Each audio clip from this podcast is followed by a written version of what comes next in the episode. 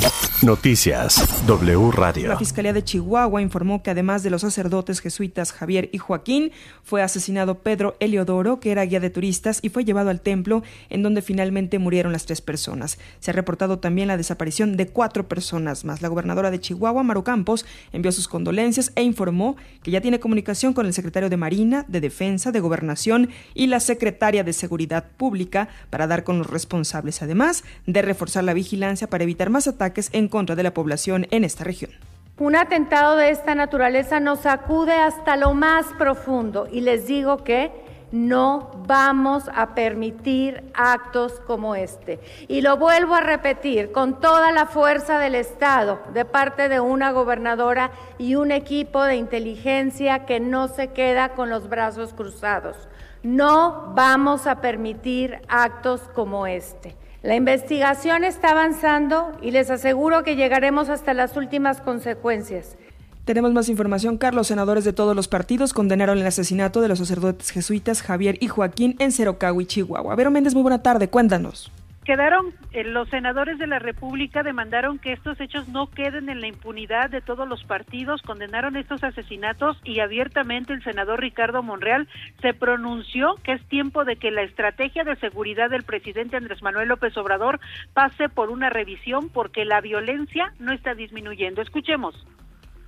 Es una tristeza que estemos en esta vorágine de violencia en el país que no haya sido detenida y que continuemos después de varias décadas de avanzar el crimen organizado en territorios completos de nuestro país. Es momento de reflexionar en el Congreso y de revisar con toda seriedad el plan de seguridad en el que los senadores tenemos la obligación constitucional de hacerlo. Y creo que es el momento de abordarlo sin tabús, sin ideologías, sin intereses partidistas y sin actitudes egoístas. Los senadores del PAN dijeron que la fallida estrategia de López Obrador sumerge cada día más a este país en la violencia. El reporte que tengo esta tarde. Muchísimas gracias, Vero. Buena tarde. Buena tarde. Así las cosas. En Así las cosas con Loret, el doctor Luis Arriaga Valenzuela, integrante de la Compañía de Jesús y rector de la Universidad Iberoamericana, se refirió al trabajo de los sacerdotes en el corazón de la Sierra Tarahumara en Chihuahua. Ellos eh, se dedicaban a labores pastorales eh, ahí en, en Cerocawi. Eh, Joaquín Mora era vicario cooperador de Cerocawi desde el año 2007 y bueno, pues él tenía más de 23 años ahí en la Tarahumara. Eh, y Javier Campos, eh, le decía, bueno, la gente lo conocía como el gallo, el gallo Campos, padre Javier Gallo. Él, estuvo mucho tiempo también en distintas comunidades, en Guachochi, y luego estuvo en Chinatú, en Cerocawi, eh, y era el superior de la misión jesuita, era párroco, pero también tenía algunos cargos en la arquidiócesis, era vicario de pastoral indígena de la diócesis de Tarahumara, Pidió apoyo a la población en la región en donde fueron asesinados los sacerdotes que den información para recuperar los cuerpos de los padres Javier y Joaquín. Se refirió a la violencia que se recrudece en el país.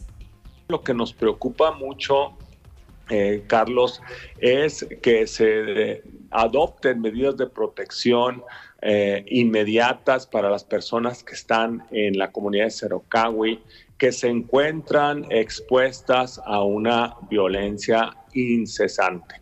Eh, el crimen de nuestros hermanos no es algo aislado, está enmarcado también en una crisis de violencia que vive nuestro país.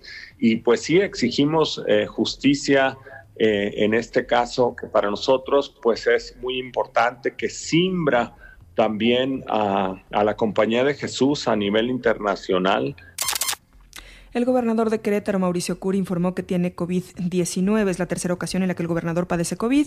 Dijo que está bien y que trabajará desde casa. Pronta recuperación para él y para todos los que padecen COVID. Pese al incremento de los casos de COVID-19 en la Ciudad de México, no hay alerta, asegura la jefa de gobierno, Claudia Sheinbaum.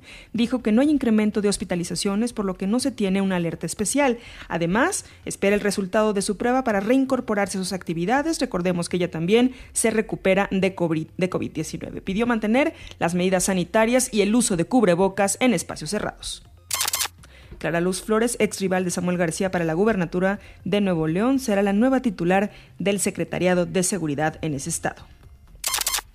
En Colombia, el Ejército de Liberación Nacional, último grupo guerrillero reconocido por el gobierno de Colombia, anunció ayer su plena disposición para retomar las negociaciones de paz con el gobierno tras el triunfo de Gustavo Petro. En un comunicado, el Comando Central del ELN envió un mensaje a Petro que contarán con el apoyo de la organización guerrillera siempre y cuando se supere el clientelismo político y se incluya en las decisiones a todos sin excepción, que se contemple empleo y plan de reforma agraria con un nuevo modelo que luche en contra de la droga. Solo así podrán contar con con ellos para la reconstrucción del país. En el documento reprocharon la ruptura de diálogo con Iván Duque y pidieron a Petro tomar en cuenta los fracasos anteriores para poder llegar a un consenso de paz. Toda la información en wradio.com.mx.